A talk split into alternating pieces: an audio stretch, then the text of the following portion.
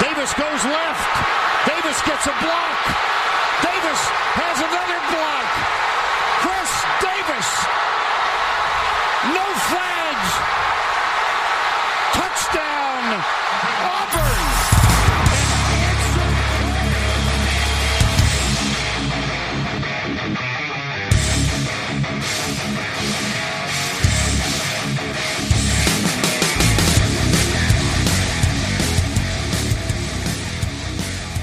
Fala, seus especialistas! Está começando mais um No Flags. Aqui a gente expulsa as zebras. Se você torce para alguma franquia na NFL, a gente pode acabar te ofendendo.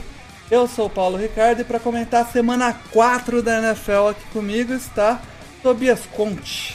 E aí, Tobias, tranquilo? E aí, Paulo, tudo certo? Tudo tranquilo? Vamos falar aí um pouquinho, vamos falar mal da NFC East hoje um pouquinho, que, que nem tô feliz com isso, nem... Passatempo favorito. É, não, nem tô feliz em poder cornetar essa vergonha que é essa divisão em 2020. E não só em 2020, né? Já faz um bom tempo que essa, que essa divisão é uma vergonha. Então É, vamos, vamos cara. falar mal e vamos falar mal do Bill O'Brien também, que também é divertido. É, chutar ca- cachorro morto, né?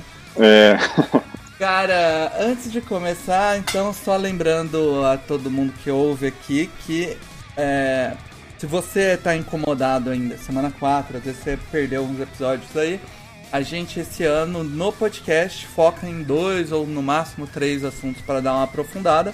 Mas na live que vai ao ar toda terça-feira e fica gravado depois, você pode assistir. Terça-feira às 9h30 ou você assiste gravado no canal do YouTube lá do No Flags, vai- a gente fala jogo a jogo. Então lá na terça-feira vai estar lá o Mário, vai estar o Matheus. E eu nem sei quem é a terceira pessoa, não viu? Você sabe quem é, Tobias? não sei, hoje não sei quem é que vai estar lá também. Então, aí, depende- independente de quem for lá, vai passar jogo a jogo, vai falar de todos os jogos, de todas as franquias, então, é, com certeza essa franquia vai estar lá. Além disso, lembrar das camisetas do No Flags que estão na loja na Montink, montink.com barra noflags ou monte.in barra noflags. É, bastante camisetas legais lá, ainda vai sair mais algumas aí que já tá já na pós-produção aqui. E vale a pena dar uma olhada lá. As canecas também são muito bonitas. Eu acabei de pedir uma nova. É, além disso, se você ainda não é inscrito lá no canal do YouTube, se inscreve porque toda quinta-feira tem o pré-jogo do, do, do Thursday Night, que é um Vamos a Tape, a análise de jogada dos dois times que vão estar fazendo Thursday Night. E vira e mexe aparece um ou outro vídeo ali. Tem, tem o Cover One, que às vezes vai ao ar, tem o Broken Dreams, que também às vezes vai ao ar, tem os raps. Então vale a pena lá que tem bastante conteúdo sempre pipocando por lá. Beleza? E por aqui então vamos pro primeiro tema, Tobias. Vamos lá, Paulo, vamos, O- vamos começar logo. O primeiro tema, já pra tirar o elefante branco da sala, é pra falar o que tá acontecendo com a NFC East. É, talvez hoje, é, talvez acho não, é, é com certeza hoje a divisão mais catastrófica da NFL.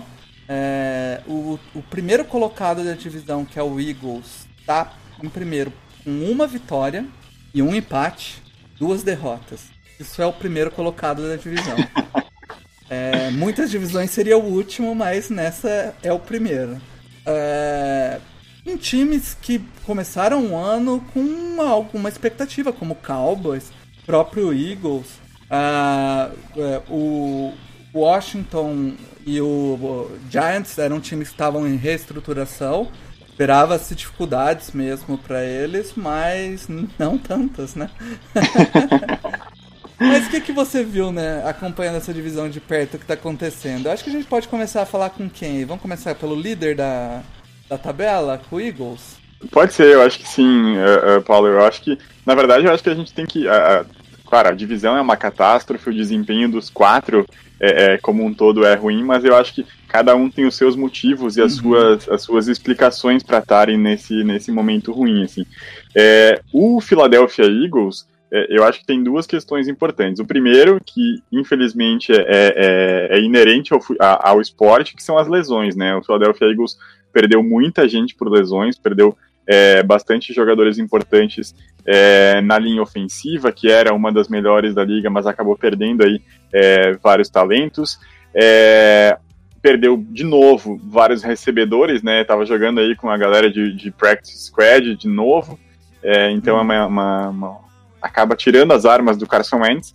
E eu acho que o segundo grande problema é o próprio Carson Wentz, né? Eu acho que a, a, a forma como ele tem, ele tem atuado, é, é, ao, que, ao que parece, é uma regressão muito grande naquilo que a gente já tinha visto na carreira dele.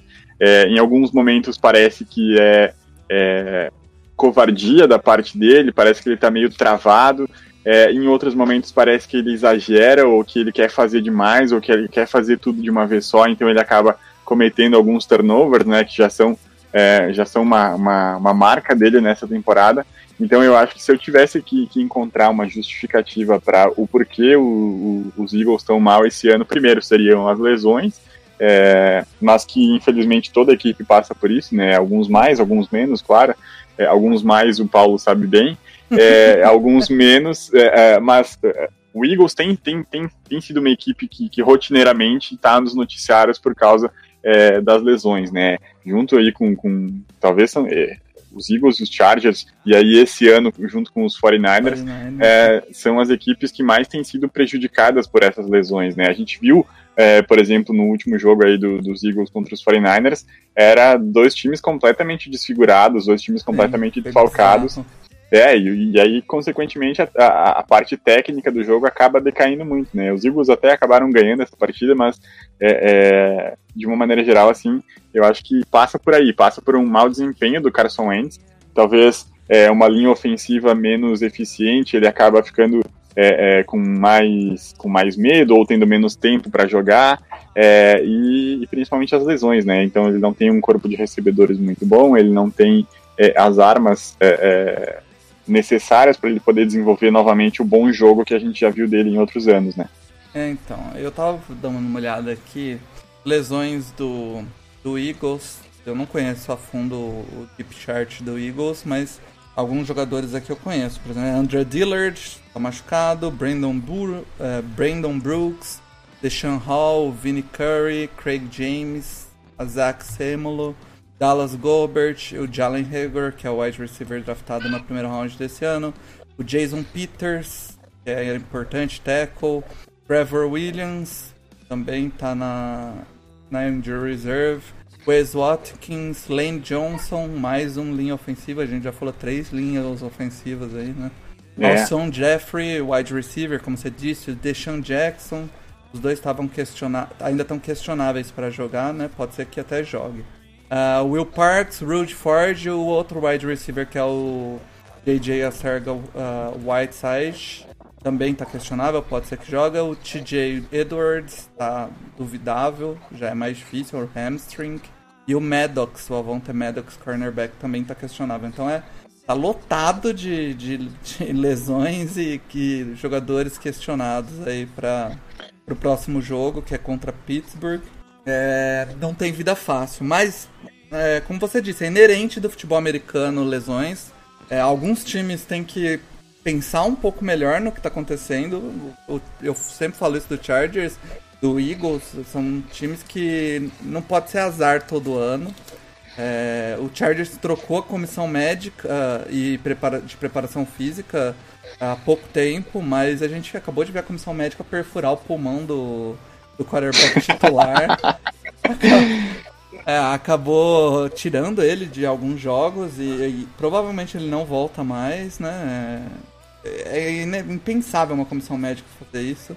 E mas assim, eu acho que mais grave do que isso, Tobias, é o Carson Wentz mesmo, né? O Carson Wentz é um, é um cara que o Eagles botava muita fé. Ele teve um ano sensacional no ano do, do Super Bowl. Ele acabou machucando e o time do Eagles, que era muito bom, acabou levando o, o título com o Nick Foles, jogando os playoffs. E e depois disso, ele teve alguns anos razoáveis, não era nem de perto o quarterback daquele ano de quase MVP ali, né? Que ele teve uma temporada que ele estava na discussão de MVP. E, e esse ano tá trágico, cara. Alguma eu não, realmente eu não sei se ele sempre jogou com uma OL boa, a OL do, do Eagles é boa, e eu não sei se a pressão que tá chegando nele agora tá desesperando. A gente nunca tinha visto ele sob tanta pressão, né?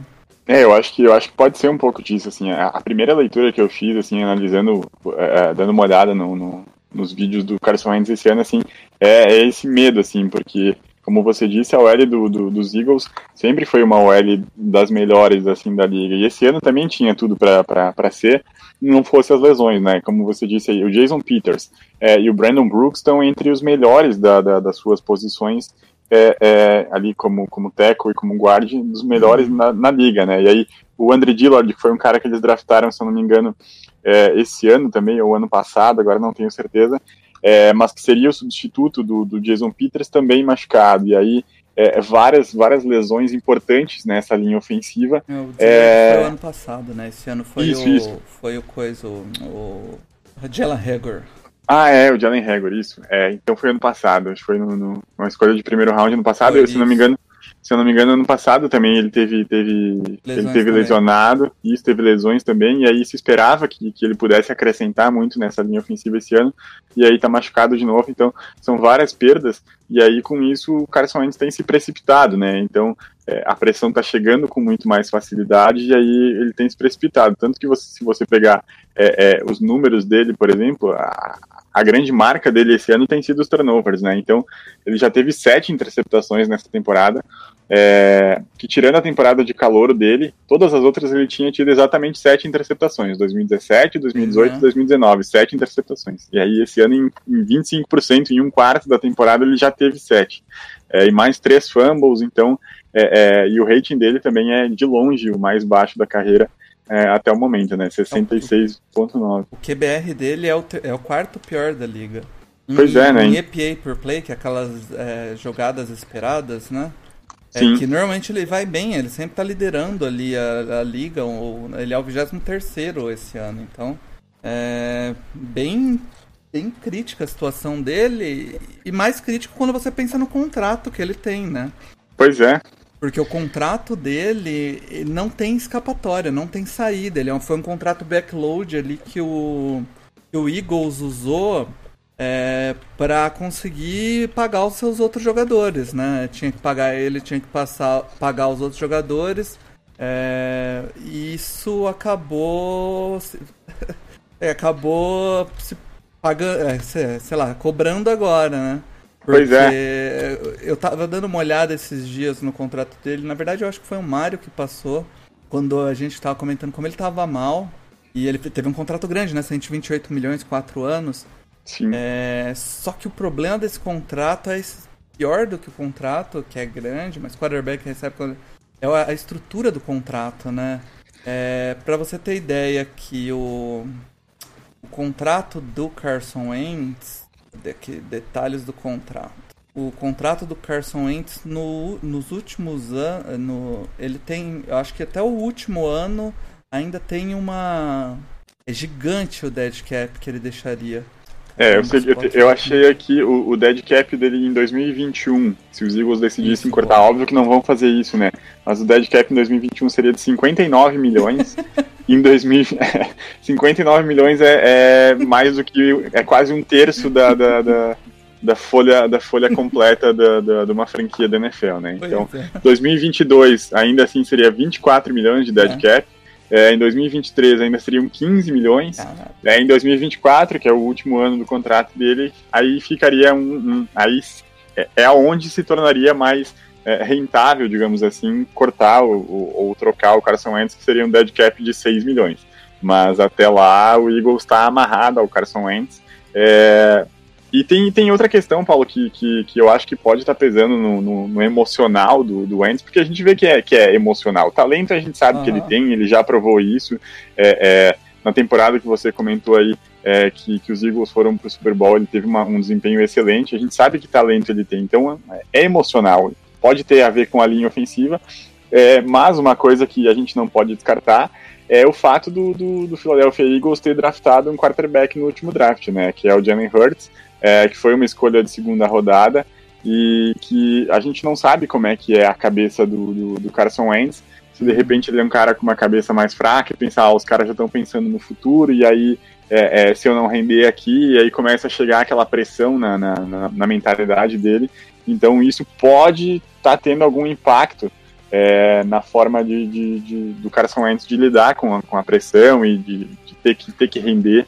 Mas é, não, não, não acho que seja isso, acho que é, é, é, muito mais a ver com, com essa questão das lesões, de ele estar tá jogando atrás de uma linha ofensiva que não passa confiança, é, do, que, do que essa questão é, da pressão pelo, pelo, pelo reserva, né? É, a gente viu lá uh, em Green Bay aconteceu o contrário, né?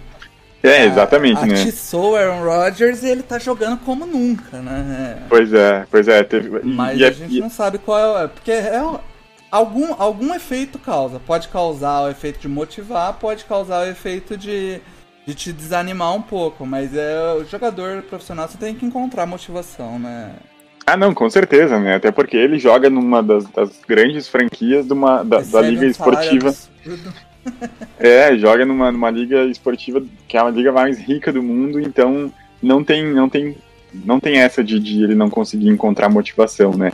É, ele precisa jogar, ele precisa render mais, por mais que a linha ofensiva não esteja passando confiança, ele tem que, tem que jogar melhor, porque senão é, os Eagles, mesmo nessa divisão patética, vão acabar se complicando. É. Continuando então na divisão, aí o segundo colocado da divisão hoje é o Cowboys, né? É, é o Dallas é, Cowboys. É até difícil saber. Não, é o Washington Redskins por, por pontos. por Meu Deus. Ambos estão 1 e 3. Vem o Washington Redskins então, que também não tá bem, apesar de um schedule que eu tinha dado uma olhada aqui, que não foi um schedule muito favorável. Ele pegou, pegou o Eagles e venceu. Depois Sim. ele pegou o Cardinals, que vinha muito bem, acabou perdendo esse último jogo, mas vinha muito bem na temporada. O Browns, aí era um jogo mais que o Browns também não estava tão embalado, mas o Browns é mais time que o Washington. Sim. E o Ravens, né? É, é, Ravens eu acho que eles não tinham a menor chance mesmo. É, mesmo assim, é, contra Browns e Cardinals era jogo que dava para brigar melhor. Principalmente Sim, contra o Browns, né?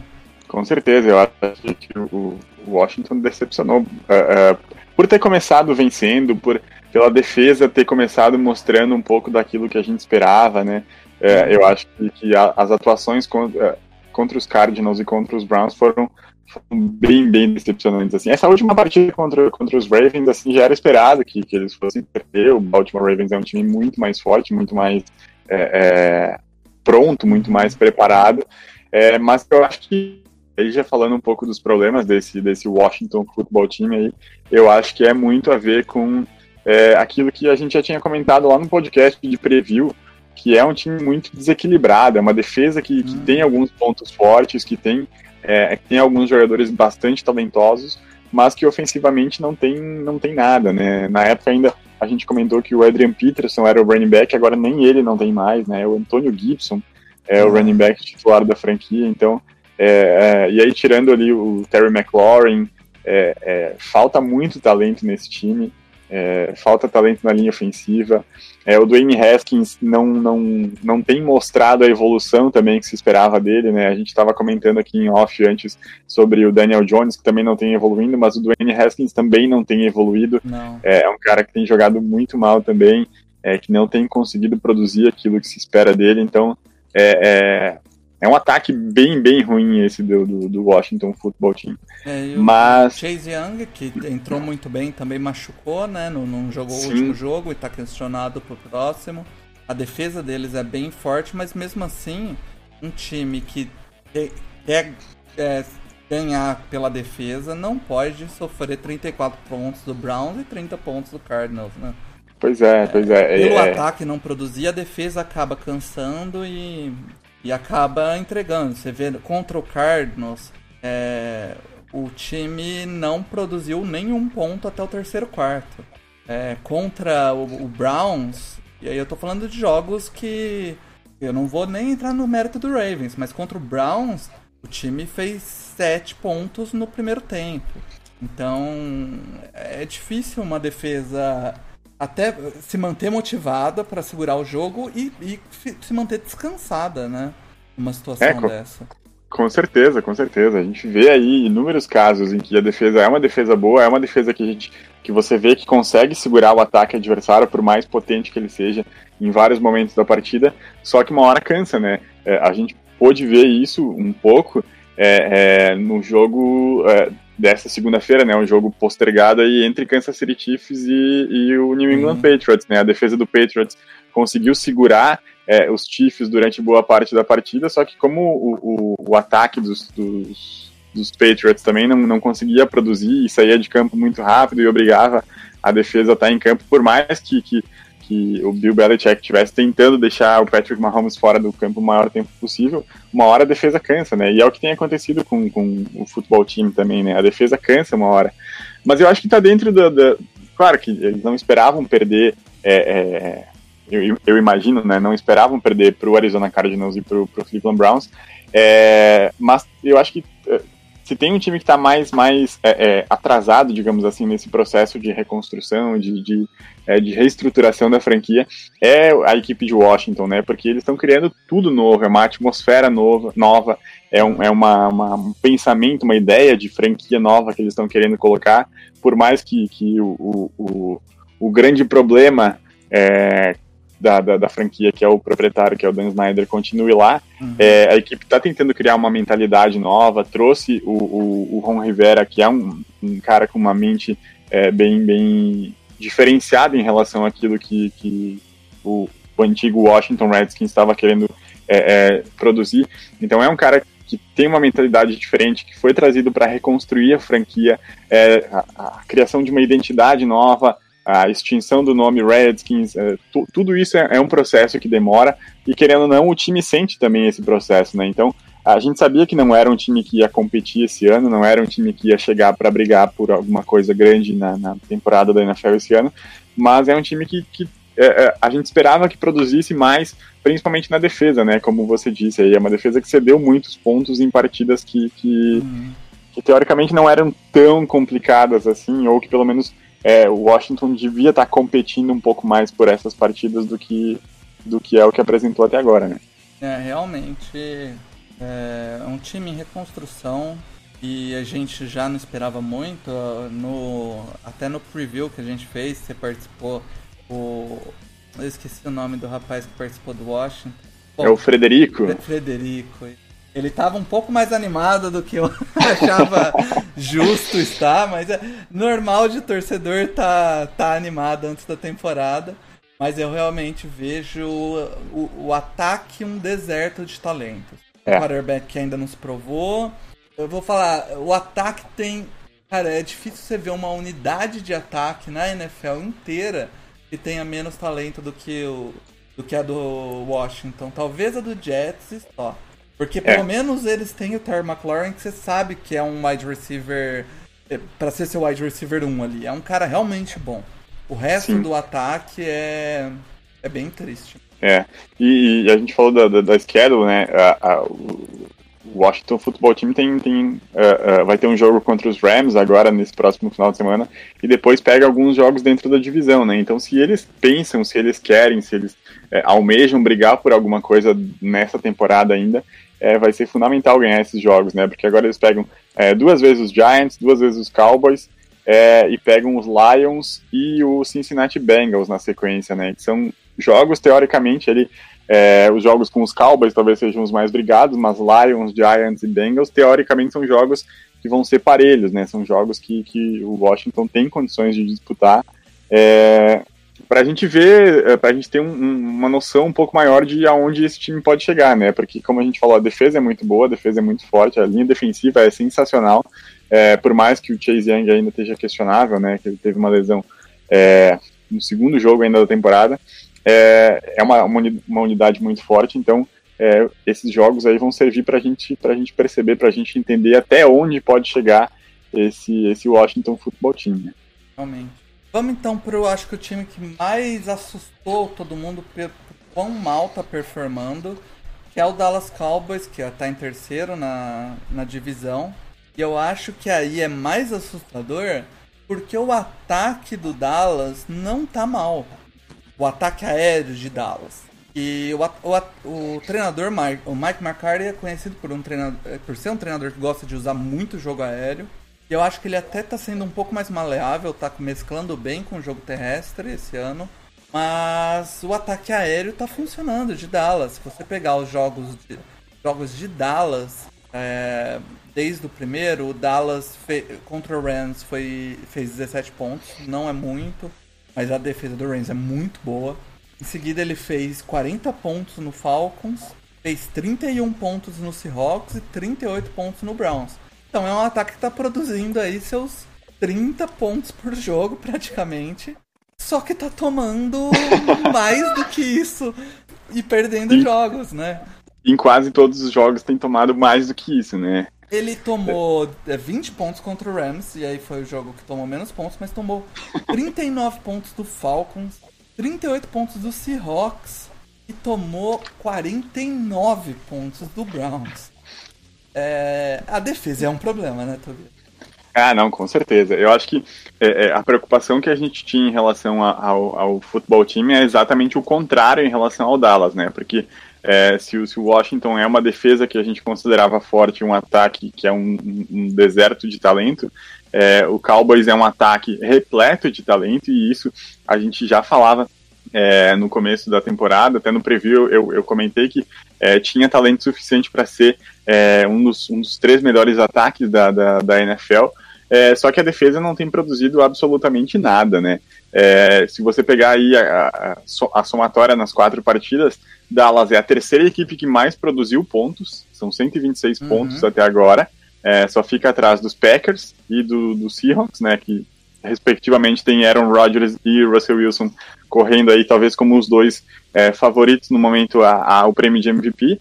Mas se você pegar os pontos é, sofridos, os pontos tomados, a defesa, a, a, defesa dos Cowboys é a defesa que mais sofreu pontos na, na liga até o momento, nesses quatro jogos. Foram 146 pontos até agora.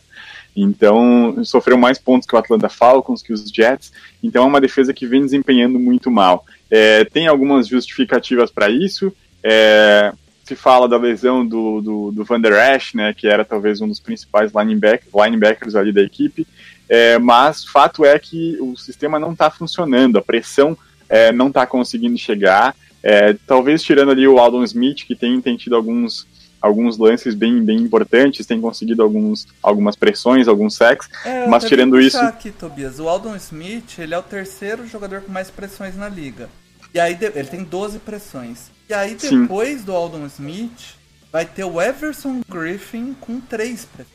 Pois é. Então, tipo, então... você vê a discrepância de. de, de, joga, de pressões, de jogadores gerando pressão. É o Aldon Smith mais ninguém. Porque o Exatamente. Everson Griffin não é um jogador para gerar pressão, ele é mais aquele jogador para parar a corrida ali, né? Um corpo grande ali no, no meio da, da, da time, né? Isso, isso. E se esperava bastante dessa, dessa linha defensiva, né? Que trouxe o Everson Griffin, mas tinha também o DeMarcus Lawrence, e aí é, é, tinha trazido também é, o Don Poe ali pelo, pelo miolo para conseguir parar as corridas e, e, e, tal. Só que não é um setor que tem funcionado, a linha defensiva não tem conseguido gerar pressões, e aí acaba expondo aquele que é o pior setor da, da, da equipe, que é a secundária, né? E isso já tinha, essa era uma pedra que já tinha sido cantada é, há tempos é, é, os, os, Cowboys não têm grandes jogadores, não têm grandes nomes nessa secundária, perderam o Byron Jones na última free agency para o Miami Dolphins, e aí trouxeram o Trevon Diggs no último draft, é, mas é, é, carece de talento ainda. Ainda nas últimas duas partidas, se eu não me engano, o, o Shidobi Awuzi, que seria teoricamente o principal cornerback da equipe, teve lesionado. É, e eu falei também do Van Esch, e o Sean Lee também, que é um linebacker é, é, que traz algum respeito ali para o miolo da defesa, também não tem jogado. É, mas a secundária é, é uma, é, é uma, uma várzea, assim, são jogadores é, é, muito limitados e que têm cedido muitas, muitas big plays, assim, se você pega um jogo como, por exemplo, esse contra o, esse último contra os Browns, ou também a partida contra os Seahawks, é, é, uma, um, são buracos muito grandes que aparecem, são lances em que você percebe ali que a, a secundária não consegue se entender, é, talvez sejam erros de leituras, talvez sejam erros de, de, execução de jogadas, mas a verdade é que falta talento nessa secundária, é, e aí não tem, não tem, se a, a, pressão não chega, além do Aldon Smith, ninguém consegue pressionar, ninguém consegue é, fazer o quarterback adversário acelerar as jogadas. É, a secundária vai ficar cada vez mais exposta, e se é uma secundária que já não tem muito talento, então é, as consequências estão aí, né? É um time que cede muitos pontos e principalmente muitos pontos em jogadas de passe. Sim, é, essa, a, essa defesa, é, a gente ali esperava uma mudança grande, é um sistema novo, né? É, e o time, quando está adaptando um sistema novo nos primeiros jogos, sofre, mas a gente já está indo para o quinto jogo. São quatro jogos sofrendo muito, e é, é a secundária que era um problema grave do time e, e não o time não levou tão a sério quanto deveria a secundária, é, tá, se, tá se mostrando realmente frágil, para dizer o mínimo.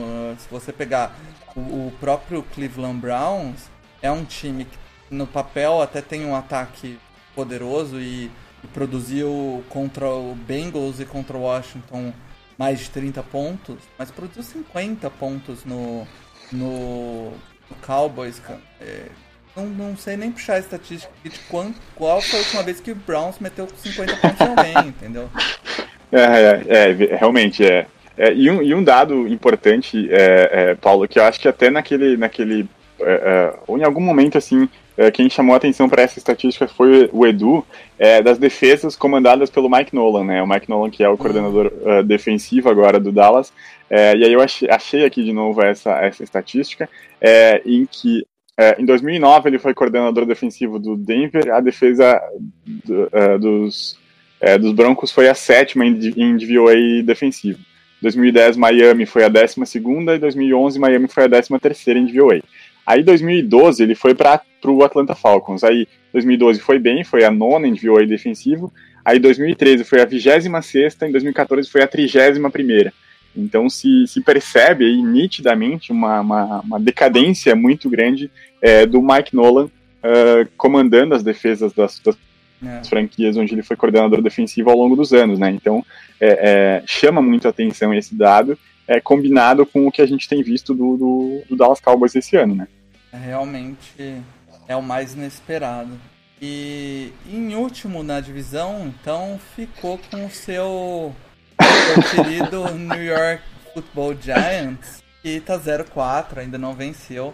O Giants que pra ser. É, pegou a, o primeiro jogo contra os Steelers, que é um, era um jogo complicado. E pegou esse último jogo contra o Rams, que também era um jogo complicado. Mas pegou um 49ers, que a gente viu o estado do 49ers nesse último jogo. e pegou um Chicago Bears ali, que é o, é o Bears, né? Uma baita defesa com Mitchell Trubisky. Não mais, né? Mas é, não mais, mas quando. Com Mitchell Trubisky, inclusive foi interceptado duas vezes contra o Giants, né? Foi, duas vezes. E, e, os Bears com o Trubisky fizeram 17 pontos no primeiro tempo contra os Giants, e no, no segundo tempo fizeram um total de zero pontos. É, mas os Giants, cara, é complicado falar assim dos Giants, porque tem, tem o, o lado torcedor, o lado é, é, emocional, assim, é, envolvido. Mas eu acho que, que se tem algum torcedor dos Giants que esperava alguma coisa muito diferente disso, uh, era alguém que estava muito iludido, assim, porque os Giants, ok, começar 0 e 4 é muito ruim, é. A gente esperava uma vitóriazinha aí, pelo menos, ou contra o, o, o Chicago Bears, ou contra aquele 49ers, é, é, o catadão do, do 49ers. É, uma dessas vitórias a gente esperava, assim, mas não muito diferente disso. Eu acho que o principal no momento é conseguir perceber alguma, alguma evolução na equipe. E aí a gente tem dois pontos é, diferentes, assim. É, defensivamente eu consigo ver uma evolução muito grande. A gente teve algumas adições importantes, a gente teve aí o Blake Martinez chegando, que por mais que se critique muito ele em relação à cobertura de passe e algumas, algumas leituras dele, ele tem feito um bom papel nos Giants. E a adição do James Bradbury, que é o cornerback que veio do Carolina Panthers, e que tem jogado muito bem, tem sido um dos, um dos pontos altos dessa defesa. Mas, só com essas duas adições, é, é, os Giants conseguiram melhorar muito defensivamente. E aí eu coloco no, uh, o crédito no, no, Patrick, Patrick Graham, né, que é o coordenador defensivo que veio do Miami Dolphins na temporada passada, onde ele já conseguiu melhorar é, a defesa dos Dolphins do começo para o final da temporada. E a defesa dos Giants esse ano já também apresentando alguma evolução. A partida desse domingo aí contra o Rams, é, por mais dinâmico, por mais criativo que seja o ataque dos Rams, aí baseado em vários motions e play actions e tudo mais, é, os Giants conseguiram conter esse ataque durante boa parte do jogo. Né? Eles foram ter uma big play aí que, que gerou o segundo touchdown lá quase no final da partida. É, e por outro lado, a, o ataque dos Giants, que é onde eu não consigo ver essa evolução que, que a gente esperava para essa temporada. Né? O Daniel Jones não tem evoluído, ele tem cometido os mesmos erros da temporada de calor dele, por mais que só agora ele tenha completado 16 jogos, né, que seria o equivalente a uma temporada inteira. É, mas ele com, continua cometendo erros bobos, é, continua é, é sofrendo é, com os turnovers, continua tendo bastante descuidado com a bola e sofrendo muitos fumbles. É, a gente perdeu o Saquon Barkley, né, que seria a, a, a, válvula de escape dessa equipe, né, então, é, mas como, como a gente já disse isso pros, vale para os Eagles, vale para os Giants também, né, é inerente ao esporte, é inerente a, a, um esporte de tanto contato como é o futebol americano, é, mas, é, não sei, eu não consigo ver é, o Jason Garrett, é, eu, eu, eu era um cara que tinha muita esperança, é, no Jason Garrett como coordenador ofensivo. A gente comentou uh, em off também antes de começar a gravar o podcast que ele é um cara que conseguiu desenvolver o deck Prescott, conseguiu é, extrair talvez é, é as melhores as melhores coisas do, de, do deck lá em, em, em, Dallas, mas que não tem funcionado pelo menos nesse começo de trabalho dele nos Giants. Então, não sei, eu, eu, eu tô bem, já, já, tá, já não estava muito otimista, então estou bem pessimista em relação a essa temporada. É, mas uh, uh, mais do que resultado, mais do que vitórias, é, o que eu, que eu espero conseguir ver esse ano é um desenvolvimento um pouco melhor desse ataque, para ver o que a gente espera para o ano que vem, né? Porque se o ataque não conseguir se desenvolver, inevitavelmente a culpa vai recair sobre o Daniel Jones e aí possivelmente os Giants vão para o próximo draft buscar um, buscar um quarterback. É, e o, o da defesa de do lado bom, né? Que eu até vou puxar um pouco sobre isso agora desses times da NFC East, né? Aquele momento torcedores calma. Né? O eu, todos os times têm alguma coisa. Eu acho, tá bom. Tirando o Eagles, que eu não vejo um grande, tá? Até o Eagles tem. É, to, todos os times têm alguma coisa boa para você olhar, para você não olhar só pelo lado ruim próprio Giants, como você disse, a defesa do Giants, é, ela mostrou uma evolução de, do ano passado para esse. O, o, a, a linha defensiva e, com o Dexter Lawrence, com o Austin Johnson e o Leonardo Williams vem produzindo legal. O Leonardo Williams está pressionando, uh, tá, tem uma quantidade boa de pressões. O Dexter Lawrence que não se esperava muitas pressões dele pelo estilo de jogo dele. É, realmente não está produzindo tudo isso de pressão, mas defendendo, é, defendendo corrida vem muito bem. E já o, o, Leonardo Williams é outro cara ali muito, muito bom defendendo a corrida. Então tá muito difícil correr contra o, o os Giants, né, Tobias? Sim, sim, é verdade. São, são três jogadores ali: é, é, o Dexter Lawrence, o Dalvin Tomlinson e o Leonard Williams. E aí a gente tem na, na, na rotação aí o BJ Hill e o Austin Johnson. São, são jogadores muito grandes, são jogadores é, é bem, bem, bem característicos daqueles defensive tackle mesmo é, é, pesados, daqueles caras é, é, que tem uma envergadura muito grande. Então, realmente, correr contra os Giants tem sido muito difícil.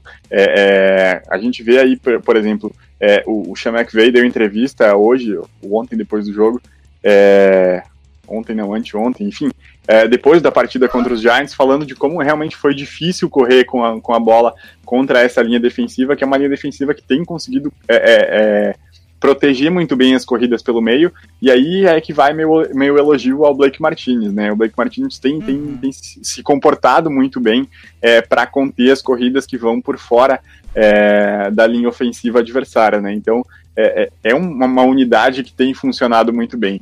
É, o Jabril Peppers, que é o, que é o safety que joga mais perto ali do box, não teve na última partida, é, mas ainda assim a, a, equipe conseguiu funcionar. Então, defendendo é, a, as jogadas corridas do adversário, essa defesa tem se comportado muito bem, assim, muito diferente do que a gente viu em temporadas passadas, assim, a gente consegue ver a evolução do Dexter Lawrence, que ficou marcado e vai ficar eternamente marcado no coração dos torcedores dos Giants, porque foi é, ele foi escolhido na troca é, que envolveu o Odell Beckham Jr., então os Giants ganharam a pick 16 ou 17, 17, que é onde ele foi escolhido, então na cabeça do torcedor é o Dexter Lawrence pelo Odell Beckham Jr., né? Então isso pesa um pouco, mas ele apresenta a evolução que, que, que, se esperava dele. É, o Leonard Williams também, a torcida criticava muito por causa do contrato, ele tá jogando com a fran franchise tag, né? Então é um cara que tá recebendo 16 milhões por, é, por essa temporada, então se cobrava muito dele, mas ele tem jogado muito bem. É, o Lorenzo Carter, que é o nosso Ed ali, que joga geralmente pelo lado esquerdo, tem jogado bem também. É, então eu acho que essa unidade, essa linha defensiva tem funcionado muito bem. É, a secundária ainda tem alguns problemas. É, a gente teve, a gente perdeu o Jabril Peppers nesse último jogo por lesão. A gente tem a nossa escolha de segundo round do, do desse último draft, né, o Xavier McKinney, que é o safety é, que não conseguiu jogar ainda porque ele teve uma lesão no pé no começo da temporada. Se espera que ele volte lá pela semana 6 ou 7. Então, logo mais, talvez ele consiga fazer a, a, a estreia. É, mas essa unidade defensiva, por essas peças estarem conseguindo evoluir e pelo, pela chegada do Patrick Graham, eu, eu não tenho muitas preocupações, assim, eu consigo ver essa unidade evoluindo. Eu acho que a grande preocupação minha e da maioria dos torcedores é, dos Giants está nesse setor ofensivo realmente que não consegue produzir de jeito nenhum. É um problema. Uh, o ataque dos Giants, que já, já era um ataque com poucas opções né, ofensivas, é um ataque que depende de Golden Tate, já não é mais aquele jogador. Uh, o Evan Ingram, eu gosto dele, o do End. Mas não... Pode levar, Paulo, pode levar. não, tô tranquilo. mas o, é, é, um ataque com poucos alvos e que dependia muito do. com o Barkley ali para desafogar, né? E essa, essa uh, perder ele eu acho que foi um golpe muito forte é, pesa muito pro Daniel Jones, que perde um homem ali que é um, um check down rápido que vai resolver as coisas, né? É, o time trouxe o Devonta Freeman que não, não rende como se esperava. É bem complicado a vida do, do Giants. É, mas... a gente, perde, a gente perdeu é. o Sterling Shepard também, que tá, também, na, tá, tá, na IR, né? Que era também um jogador ali principalmente um, um, recebedor de slot, então, né, aquelas rotas slant ali, ele conseguia produzir bastante. É, então, só para a gente ter, ter uma ideia, é, o, que o, que os Browns fizeram de pontos nos, nos Cowboys nessa última semana é mais do que o que os Giants conseguiram produzir de pontos na temporada inteira até agora. Ah. Os Giants fizeram 47 pontos na temporada, os Browns fizeram 49 nos Cowboys. Para se ter ideia de como esse ataque tá uma desgraça. É, passando pro Cowboys, como eu disse, o Cowboys, é, é, o problema tá na defesa, mas o ataque tá muito bem, né? O ataque tá conseguindo produzir pontos, então o torcedor pode, pelo menos nesse, nesse quesito, ficar tranquilo. Se o, a defesa conseguir, em vez de tomar 40, tomar uns 20, é capaz de tirar mais umas vitórias aí, né, Tobias? Com certeza, com certeza. E os Cowboys ofensivamente tem, tem, tem um dos melhores elencos, né? A linha ofensiva já não é mais a mesma de, de outrora, tá né? Não produz mais. Né? Muito machucada, muitos jogadores aí perdendo um ou outro jogo por lesão, então é uma unidade que não consegue é, é, manter o mesmo nível que teve há 4, 5 anos atrás, quando, quando virou quase que uma lenda na, na, na NFL pela, pela capacidade que tinha de proteger é, o Tony Romo e depois o Dak Prescott. É, mas é uma, uma, unidade ofensiva que tem muito talento. O próprio Deck tem se mostrado um cara muito produtivo, né? O Cowboys com certeza é, encontrou o seu quarterback do futuro aí. Vai se, caro. se o Jerry Jones é, é, resolver abrir o bolso, é, os Cowboys encontraram o quarterback do futuro. Vai ser caro. É, mas eu acho que não tem, tem muita, pagar, muita opção, tem que pagar, tem que pagar, ele tá jogando muito bem, tem produzido muito bem é o menor dos problemas dos Cowboys hoje é o Dak Prescott, né? Eu acho que até o, o Ezekiel Elliott tem jogado num nível bem, bem, bem abaixo é, em relação ao Dak, assim, mas é um, um elenco muito forte, recebedores capazes de, de produzir muito bem. é, excelentes corredores de rotas, né? O Amari Cooper dispensa comentários, o Sid Lamb também jogando muito bem, foi uma, uma excelente escolha do, do, dos Cowboys no último draft. Então, ofensivamente, os Cowboys estão muito bem, estão muito bem encaminhados e não tem muito o que questionar esse ataque. O grande problema dos Cowboys está na defesa e de como ela não consegue parar ninguém, não consegue segurar absolutamente nada. É, já o Washington, acho que a, o destaque é a defesa ali, né? Principalmente a, a, a quatro jogadores de frente ali de Washington, é, conseguindo gerar bastante pressões, conseguindo é, botar os times em posições confortáveis, os quarterbacks adversários em posições desconfortáveis. É, eu acho que é por ali que começa a reconstrução desse time, né? Pela defesa, que é onde você vai ter ali um pouco mais de consistência. Próximos anos, eles provavelmente vão ter que começar a pensar no ataque, porque há alguns anos eles vêm pensando só em defesa e a gente viu o que aconteceu, né?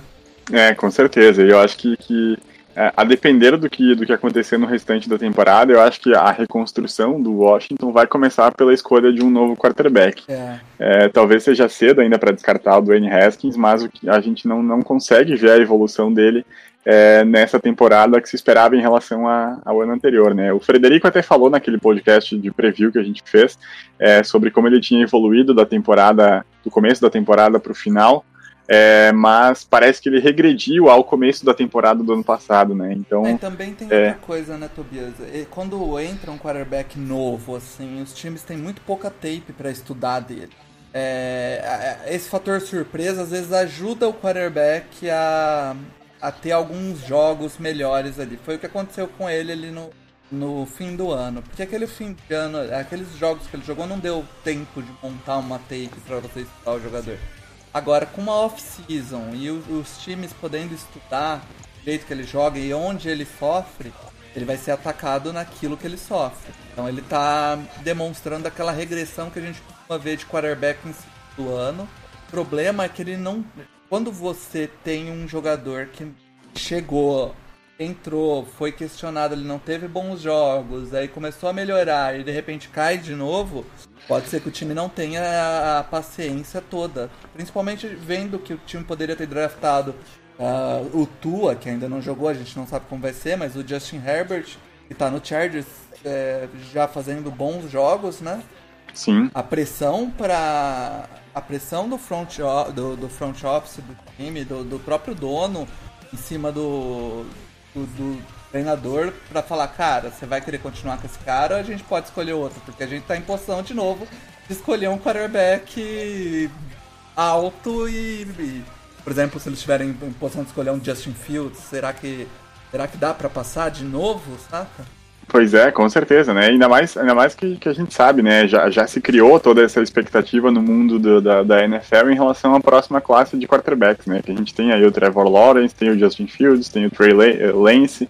Uhum. Então são, são, são caras que chegam pro draft com um hype muito grande. Um hype maior do que, do que até maior do que o que chegou o Joey Burrow, do que chegou o Herbert, do que chegou é, o Tua Tagovailoa. Então é, é, se o Haskins realmente não, não mostrar nada que convença a equipe de que ele é o quarterback do futuro do, do Washington, é, eu acho que, que e, caso ele não consiga é, mostrar nada, significa que a equipe não vai conseguir é, escapar de uma escolha, talvez aí no top 5 do próximo draft, né? Então, eu acho que, que é possível sim que, que o Washington é, procure por um novo quarterback no próximo draft. É, e já o, o, Eagles, foi o que eu falei, eu acho que todos os times têm um ponto positivo, tirando o Eagles, né? Não. Mas o Eagles tem, cara. A, a DL do Eagles é muito boa. Continua, né? Faz alguns anos que ela é muito boa. E ela continua Sim. produzindo muita pressão. Muita pressão mesmo. Eu tava olhando aqui a, a DL deles, né? Já tem 17 sacks nessa temporada. Bem alto. E em questão de pass rush productivity, é, métrica lá do Outsiders, é, o Philadelphia Eagles tem ali no Malik Jackson é, uma produção bem alta né, de pressões. É, cadê ela aqui? Então, são já nove pressões do Malik Jackson. É, Fletcher Cox sempre produzindo bastante, né? O Sim. próprio Hargrave também produzindo bem, é, é, produzindo bem. Então, tipo, é um time que continua com uma DL muito forte, mantendo a rotação, o, próprio Brandon Graham. É... O Derek Barnett também, é, né? Um cara é um que produz. Muito, muito jogador nessa, nessa linha aí. É, é o que salva do, do, do Eagles até agora, né? Vamos ver se tem alguma coisa mais pra gente falar aí. É, eu acho que sim, eu acho que é, é o grande ponto realmente Ele, dessa. E o Jake Elliott, que acerta chute.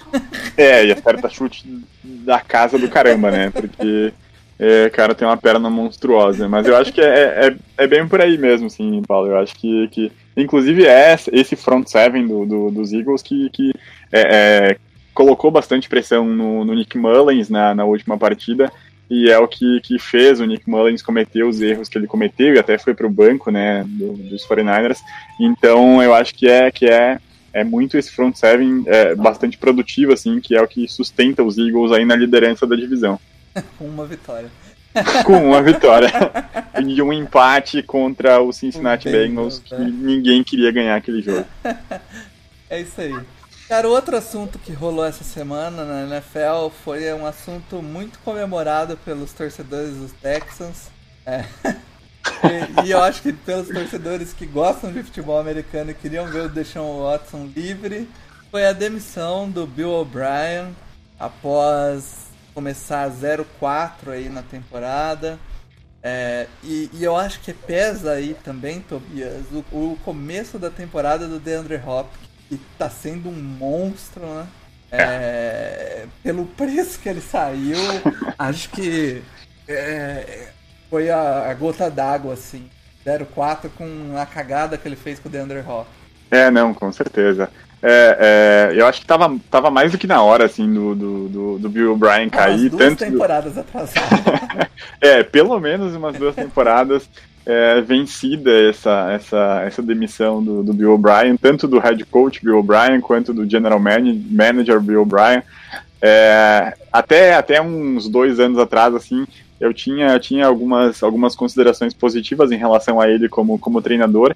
Como general manager sempre foi uma desgraça, mas como, como, como como treinador dessa equipe, é, eu achava que ele tinha alguns pontos positivos, assim. Mas nessa temporada mostrou que realmente ele não consegue controlar a equipe, não consegue é, montar algo de produtivo para esse, esse Houston Texans, e realmente tem sido um desperdício de, de é, do talento do Deshaun Watson é, manter o Bill O'Brien lá, né? Então, estava mais do que na hora.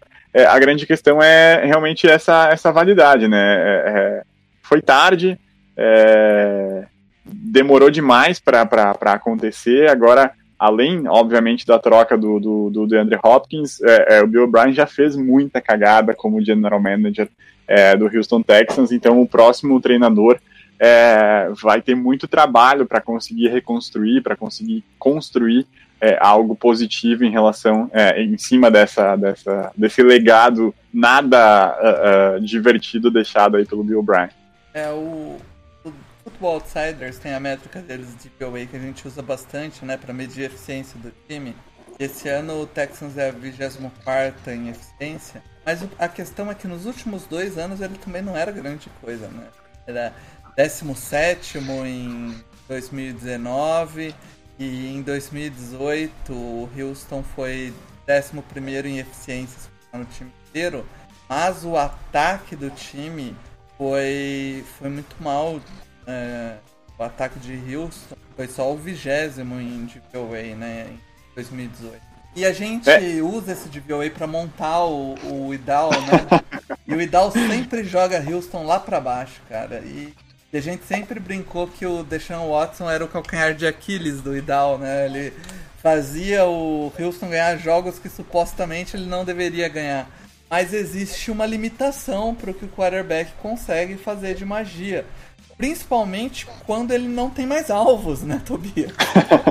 não, pois é, acho que a troca do, do DeAndre Hopkins é, foi a gota d'água, assim, você tem uns, um, indiscutivelmente um dos três melhores recebedores da NFL no seu elenco, é, e você troca ele por um cacho de banana, um todinho, é, e, e, espera que trazendo, é, é, tro trocar qualidade por quantidade, trazer aí Brandon Cooks, trazer é, Randall Cobb, trazer Kenny Stills, que já tinha chegado no, na, na, temporada passada, trazer esse monte de Zé Ninguém aí, eles. Uh, uh, uh, o, o Bill O'Brien achou que isso fosse resolver, e obviamente que não resolve, você não troca qualidade por quantidade, né? Eu acho que foi, foi a gota d'água, assim, é, é, na gestão Bill O'Brien como general manager do Houston Texans foi realmente a troca do, do, do DeAndre Hopkins. Mas, é, talvez com, com um impacto a, a, curto, médio, longo prazo, eu acho que a principal, é, é, é principal cagada dele foi a troca é, pelo Larry Mitancio, que por mais que seja um jogador de linha ofensiva aí que, que conseguiu é, dar um pouquinho de, de, de estabilidade para a linha ofensiva dos Texans, é, foi uma troca que saiu absurdamente cara, né? Eles é, é trocaram escolhas de, de, O próximo general manager, o próximo head coach dos Texans não vai. Vai ter que lidar com isso, não vai ter escolha nem de primeiro nem de segundo round na, na no próximo draft. É, tem aí o elenco hoje, estava até vendo essa, essa estatística hoje, o elenco mais caro é, é, da NFL em 2020 é o elenco do Houston Texans, então é, é a equipe que mais gastou é, do seu cap em 2020 é o Houston Texans. É, então, é, realmente, é, a grande questão, demitir o Bill O'Brien é, é, o mínimo que a equipe podia fazer. A grande questão agora é lidar com o estrago que ele fez, né? Então, por isso que, que, que eu bato bastante na tecla que essa essa, essa demissão assim demorou muito. O estrago que ele fez foi muito grande é, para só assim ser demitido, né? É, e é um ataque muito sem personalidade, né, cara? Ele montou um ataque ali. É, ele tem um dos melhores talentos de, de quarterback.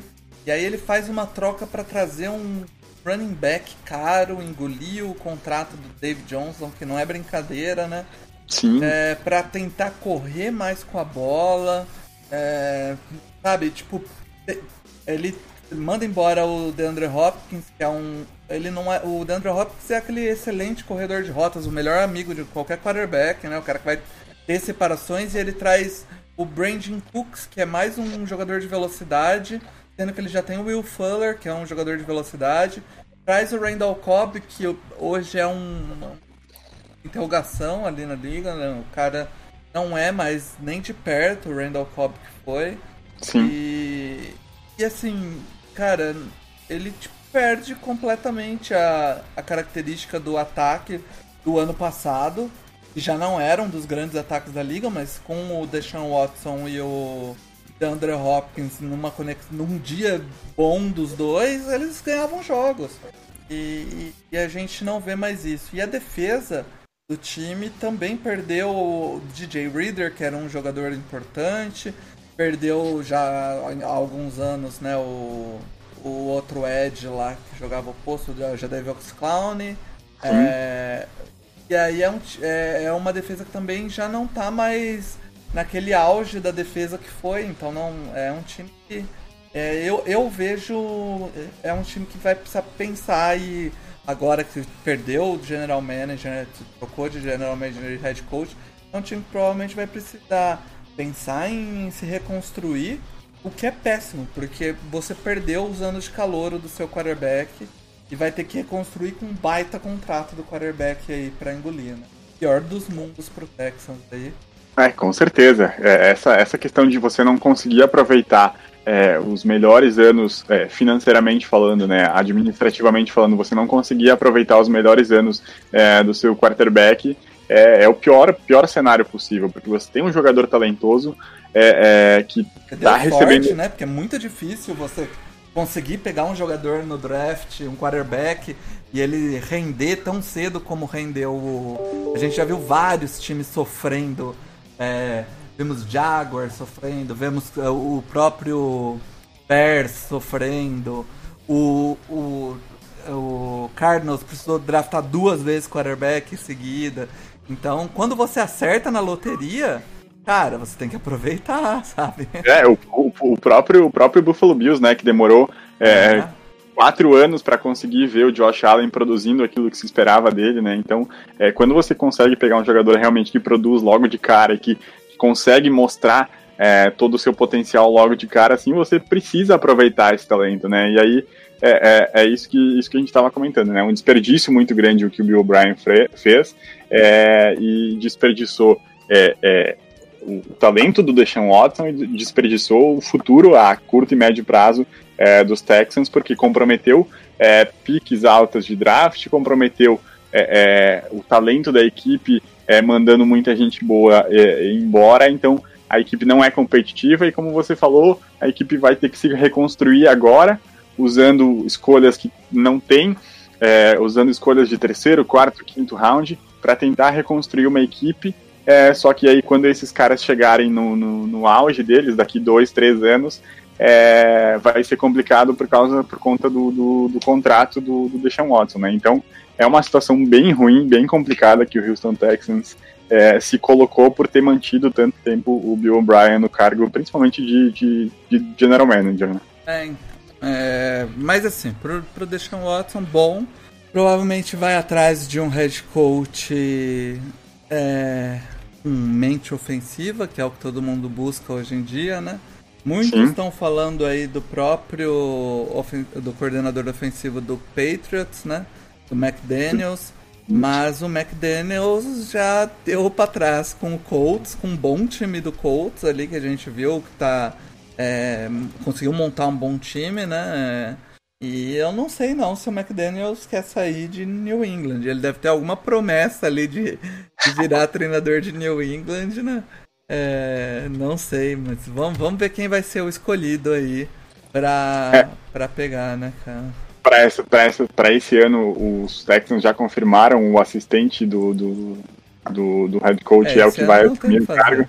É, e, é, e é ruim também você colocar um, um cara na fogueira, é, já com ele ter o compromisso de conseguir mostrar alguma coisa sem nem conhecer o elenco, sem nem conhecer os jogadores, sem nem ter tempo de trabalhar, de montar um próprio, o próprio esquema de jogo. Então, é, os Texans acertam, no meu, no meu ponto de vista, em manter aí é, o, o, o, assistente agora como, como, como head coach é, da equipe. Mas realmente estou bem curioso em relação à, à, escolha que eles vão fazer, porque é o que vai determinar é, o futuro do, da franquia, o futuro a médio prazo da franquia e o futuro do, do, do Deshaun Watson na liga, né? Porque se trouxerem um coordenador, um head coach é, que também não consiga extrair é, o melhor do talento do Deshaun Watson, vai ser é, um dos grandes talentos da, da, da, da NFL, um dos grandes talentos individuais da NFL é, desperdiçado na mão de, de, de, um treinador ruim, né?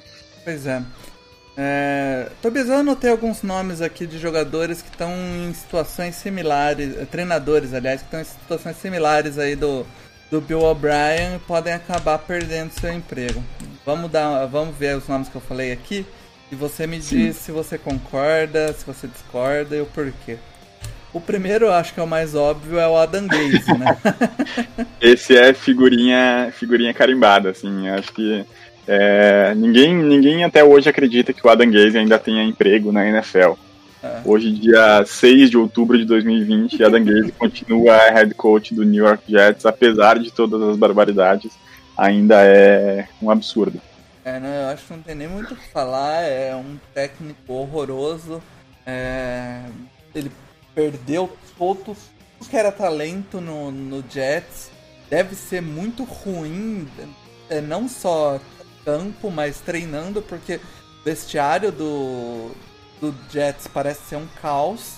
E as contratações que ele sugeriu foram horríveis. Então, basicamente, tá fazendo hora extra o senhor Adam Gaze aí. Outro cara que, que tá no hot seat aí é, pode estar numa situação similar é o Matt Patricia, lá em Detroit, já também no é, seu terceiro ano, terceiro ou quarto ano? Eu acho que é terceiro, ano, é, acho que é terceiro ano. Mas não produziu nada com um time com algum talento, né? O Lions é um time que você olha e você enxerga talento no não enxerga a produção, né? Pois é, e, e, e muita gente esperava é, esse, esse salto de, de, de, evolução dos Lions agora para 2020, né? Porque uh, uh, no primeiro ano, tudo bem, é o primeiro ano, não tinha como apresentar muita coisa. O segundo ano é um segundo ano de evolução, então agora no terceiro ano se esperava uma, uma evolução maior é, que não veio, né? É, é, os, os, Lions contrataram bastante, bastante gente nessa, nessa intertemporada, contrataram é, vários jogadores aí que vieram dos Patriots, né? Que eram é, é, talvez aí as, os, os, as figurinhas carimbadas do Matt Patricia no, na, na, defesa dos, dos Patriots que, que os Lions acabaram contratando, né? Então trouxeram Jamie Collins, trouxeram Duron Harmon mas a defesa não tem funcionado, né? Não tem sido uma, uma defesa é, que se esperava para um, um, uma equipe comandada pelo Matt Patricia, que, é, que, era o coordenador defensivo dos Patriots em alguns dos bons anos é, é, da equipe de, de, New England. É, então, então... aí eu acho que é o problema. A gente viu alguns treinadores, é, coordenadores defensivos do Patriots sair e não fazer nada, né? É, é, eu acho que é uma prova de que a defesa ali é do Bill Belichick, né? E o coordenador ele deve ter função de instruir alguma, algumas unidades, de fazer, mas quem, quem tem o esquema, quem põe ali a, como funciona a defesa é o Belichick, né? Pois é, eu acho que, eu acho que é, é, uma, é uma leitura importante assim, dessa, dessa situação. É, mas uh, eu, eu, realmente esperava muito mais desse, desse Detroit também. Lions, assim, por mais inclusive, que. Inclusive, quando, eu, eu, quando Patricia saiu do Patriots para ser head coach, uma das entrevistas dele foi no Chargers e eu queria muito que ele tivesse vindo pro Chargers. Hoje eu agradeço muito de estar errado. Pois é, cara, e, e, e é, é, isso, né? Você sai de uma, de, uma, de uma equipe vencedora, que é o New England Patriots no século XX, você uhum. sai com, com a, a, medalha ali de coordenador defensivo de uma equipe que é, que é conhecida pelas suas ótimas defesas, é, então se cria uma expectativa muito grande. E o Matt Patricia não conseguiu nem perto é, é corresponder a essas expectativas, né? Então o Detroit Lions é uma das grandes decepções é, dessa temporada de 2020 porque não tem produzido nem perto daquilo que, que se esperava que Matt, Matt Patricia conseguisse, conseguisse produzir. Como você disse, é uma equipe que tem talento, é, tem aí o Matthew Stafford, tem, tem bons recebedores, o Kenny Golladay voltando nas últimas duas partidas, uhum. tem é, um bom Tyrande, é, o jogo corrido ali com, com boas opções, né, com o Adrian Peterson, apesar de estar no final da carreira, está produzindo alguma coisa, trouxeram no draft o DeAndre Swift, é, então é um, um, ataque que tem alguns bons nomes, a defesa também tem bons nomes, mas que na, na, na prática não tem funcionado, né? É, outro head coach que eu também coloquei aqui como um perigo é o Dan Quinn, né? A gente viu algumas, algumas Atlanta falconizadas aí esse ano, né?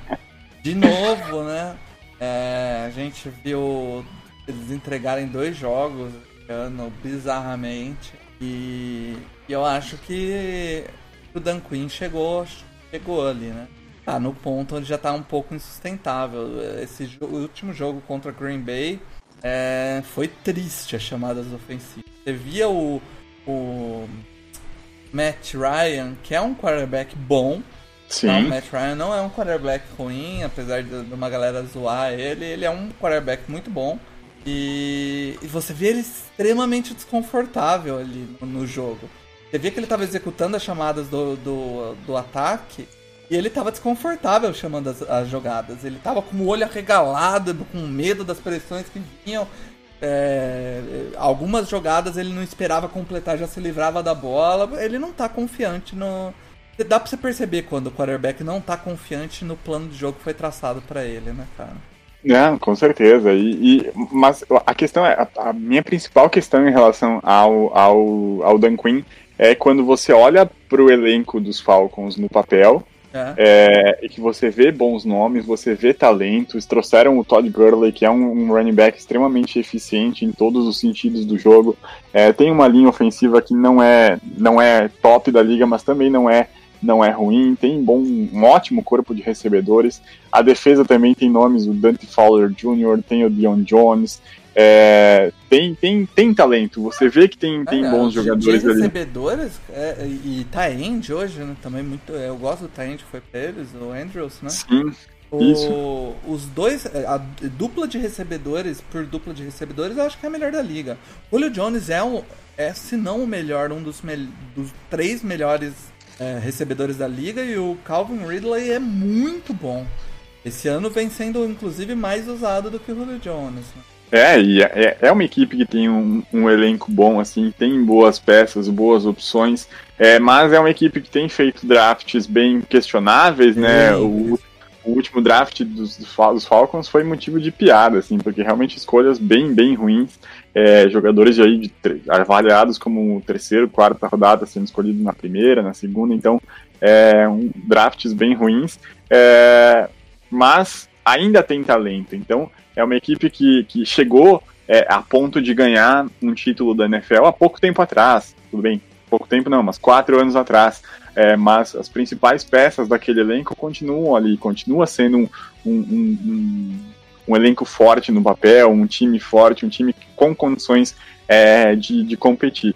Só que nas mãos do, do Dan Quinn não tem funcionado, nem, nem a defesa não tem funcionado, por mais que tenha aí aberto uma boa vantagem em algumas partidas, é, e principalmente a defesa, né? Que cede muito, que, que não aguenta pressão, não aguenta é, é, quando a, a, equipe adversária precisa virar as partidas. É uma equipe que não tem aquela, aquela pegada, aquele punch de segurar o ímpeto adversário, né? Uhum. Então é, é bem complicado. E a gente vê que muito, muito isso é, é psicológico. E aí, quando, quando se trata de psicológico, Exato. é porque o treinador não consegue motivar a equipe, né?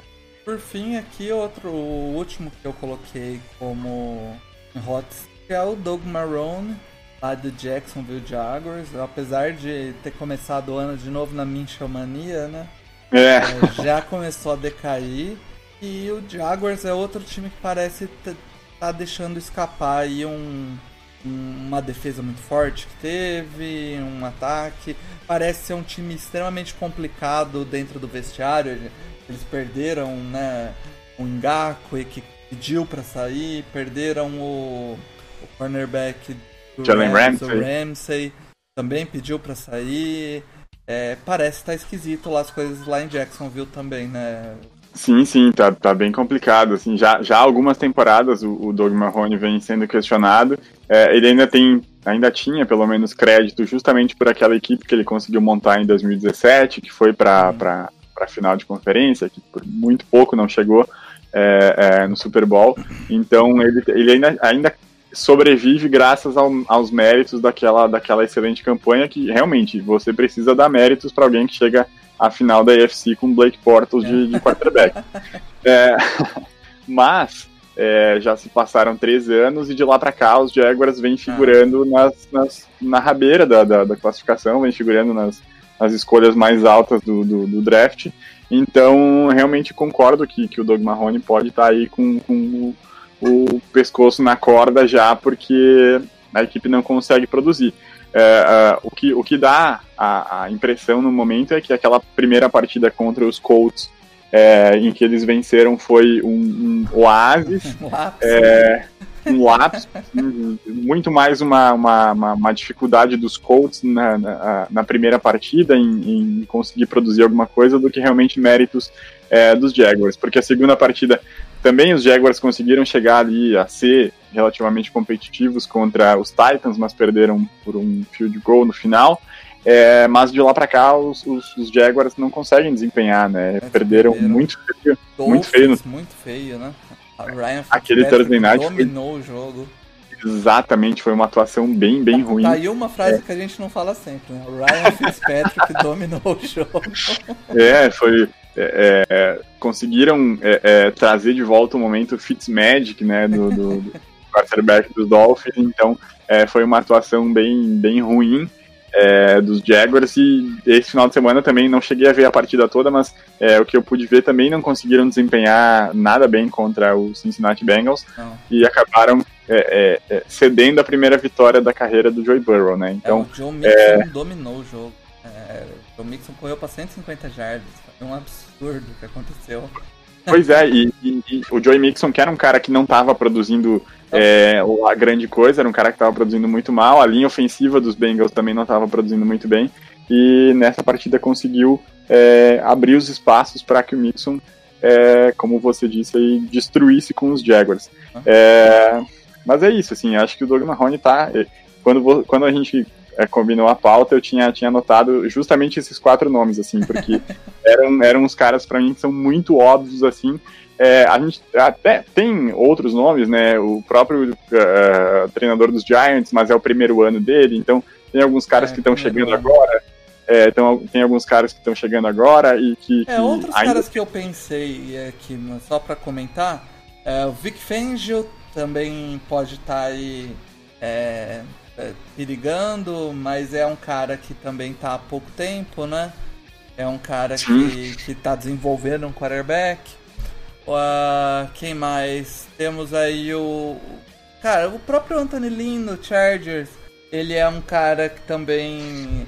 Eh, talvez essa, essa perfurada de pulmão do Terrell Taylor tenha salvado a carreira dele, porque se ele insiste por mais tempo no Terrell Taylor, o negócio podia ficar ruim, né? O, Sim. O, provavelmente o Justin Herbert deve é, se continuar mostrando a evolução jogo a jogo e os desempenhos que ele vem mostrando. É, nesses jogos mais fáceis que vierem a, a, partir de agora, deve começar depois do Saints, né? Cardinals tem uma sequência de Jets, Dolphins, Jaguars e daí aí volta pro jogo da divisão. Pode acabar embalando umas vitórias aí, dando uma uma respirada e ele, ele tem muito respeito dentro do vestiário, né? O vestiário, essa eu acho a diferença dos outros caras que a gente falou, Doug Marrone, do, do próprio Matt Patricia, que já teve alguns atritos, do Adam Gaze. É, são caras que têm um vestiário tumultuado, você vê jogadores pedindo para sair do time, né? E, e, aí você vê o, tanto o Vic Fendi quanto o Anthony Lynn, que eram os outros dois caras que eu consigo pensar que ele não vem desempenhando tão bem, parece que o vestiário é mais tranquilo, não tem muita, muitas conversas diferentes, né?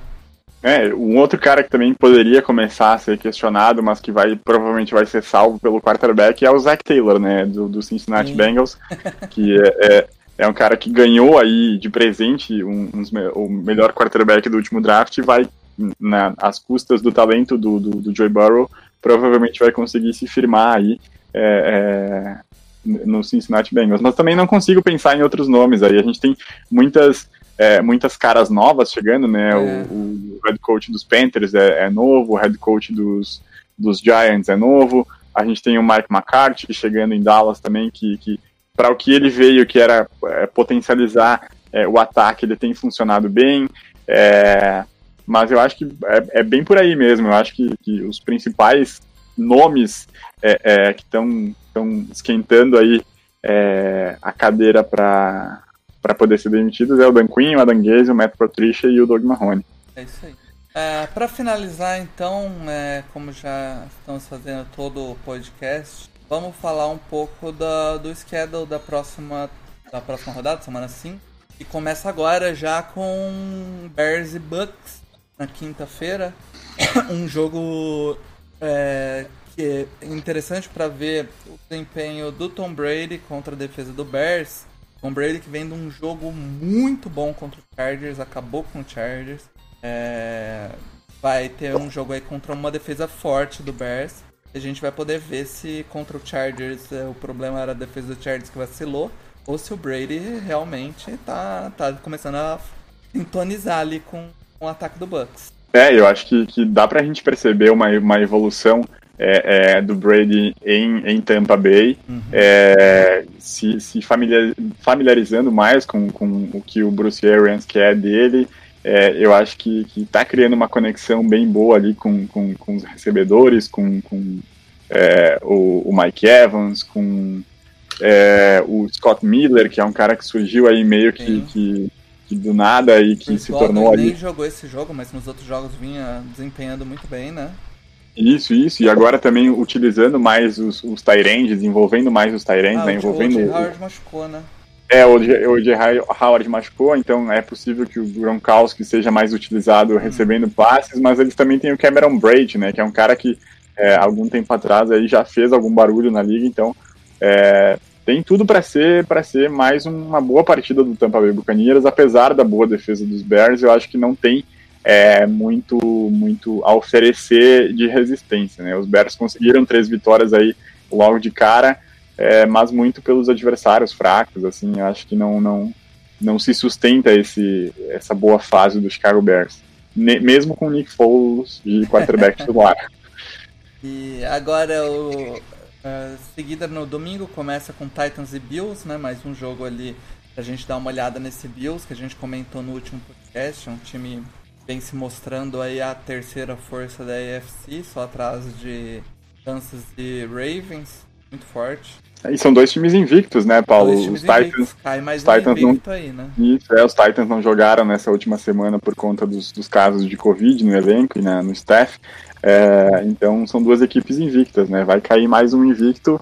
E se eu tivesse que apostar, apostaria no Buffalo, no, no Tennessee Titans como perdedor dessa partida. É, é, Texans e Jaguars aí é um jogo dos desesperados, né? Aquele Jaguars que que vem decaindo e o Texans que já tá no fundo do buraco. A gente vai ver quem, quem consegue ser menos pior nesse jogo. É, o Texans vai ganhar e aí vai todo mundo dizer, ó, oh, era culpa do Bill O'Brien.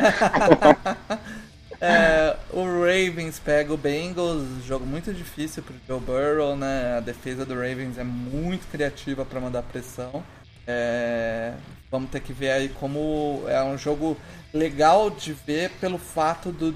Provavelmente vai dar Ravens, mas é, vai ser legal ver como o Joe Burrow é, lidar com essa maneira do Ravens jogar. Né? A gente viu o Patrick Mahomes, que é um melhor quarterback da liga hoje, o quanto ele, ele machucou essa defesa do Ravens por ela mandar muita blitz e, e produzir pressões não convencionais e e o Patriots essa semana mostrou como que marca o, o, o, o, Mahomes, né? Que é, é o que é. o Chargers fez também. Você pressiona só com os quatro homens da frente e cobre muito bem o campo.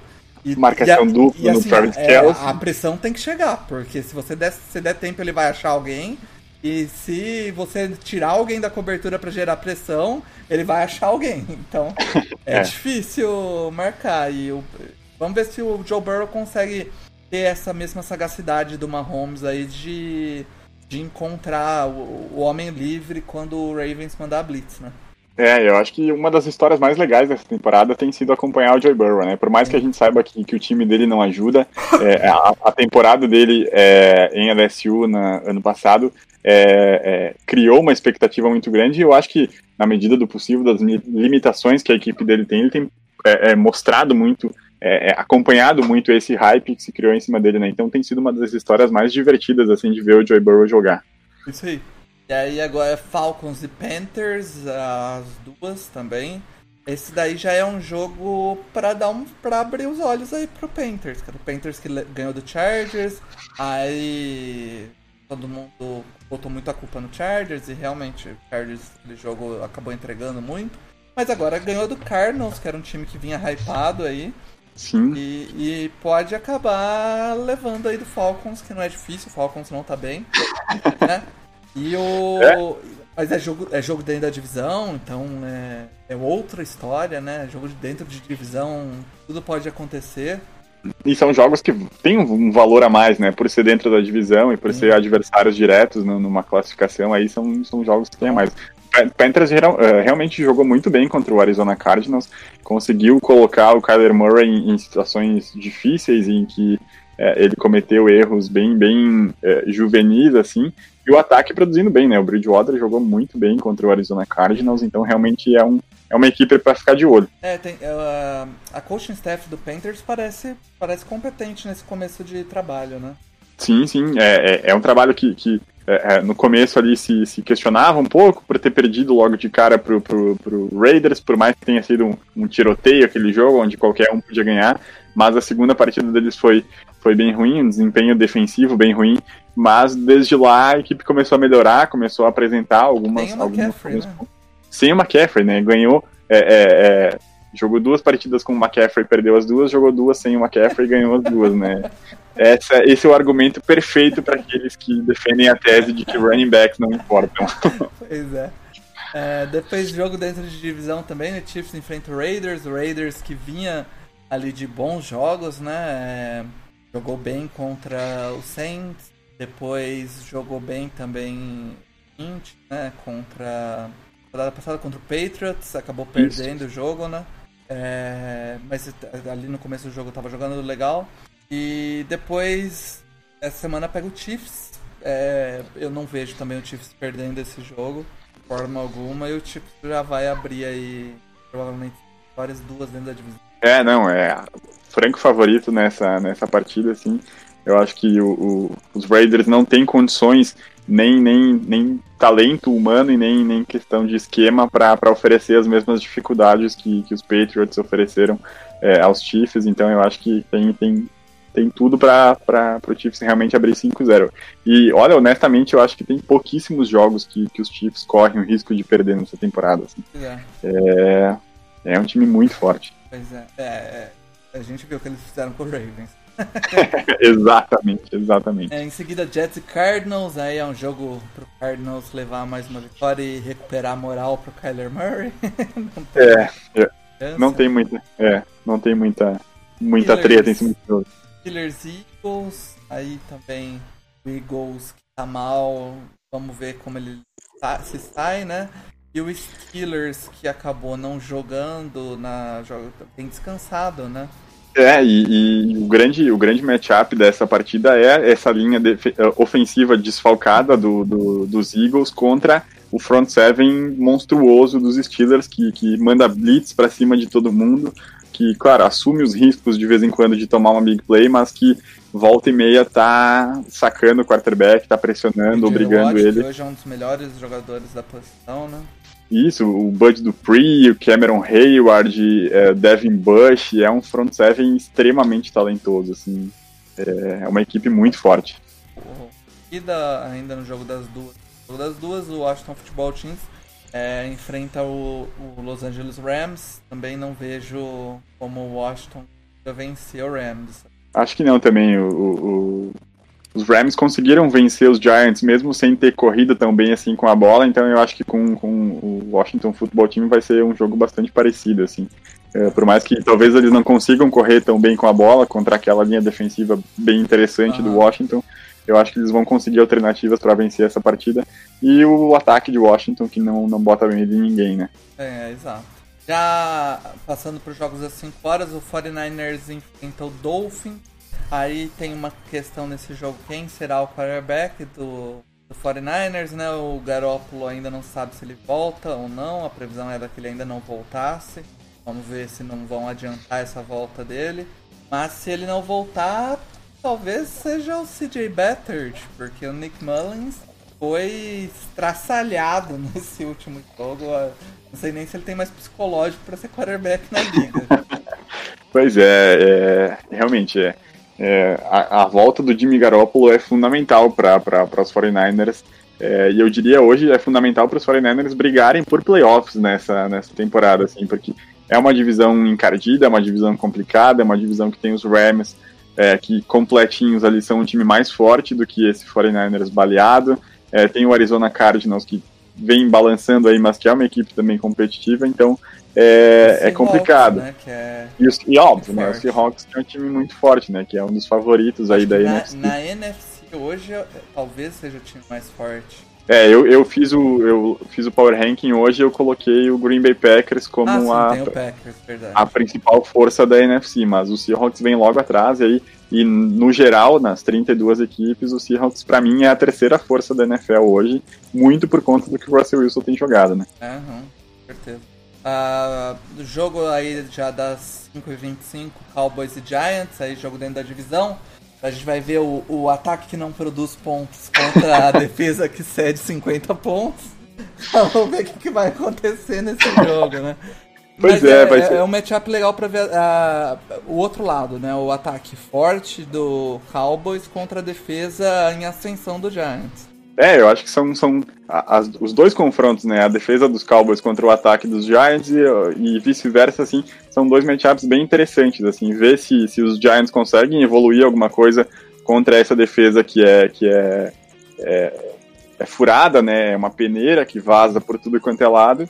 E a, outra a outra matchup também é bem interessante. Eu acho que vai ser um jogo bem é, bem apertado, assim.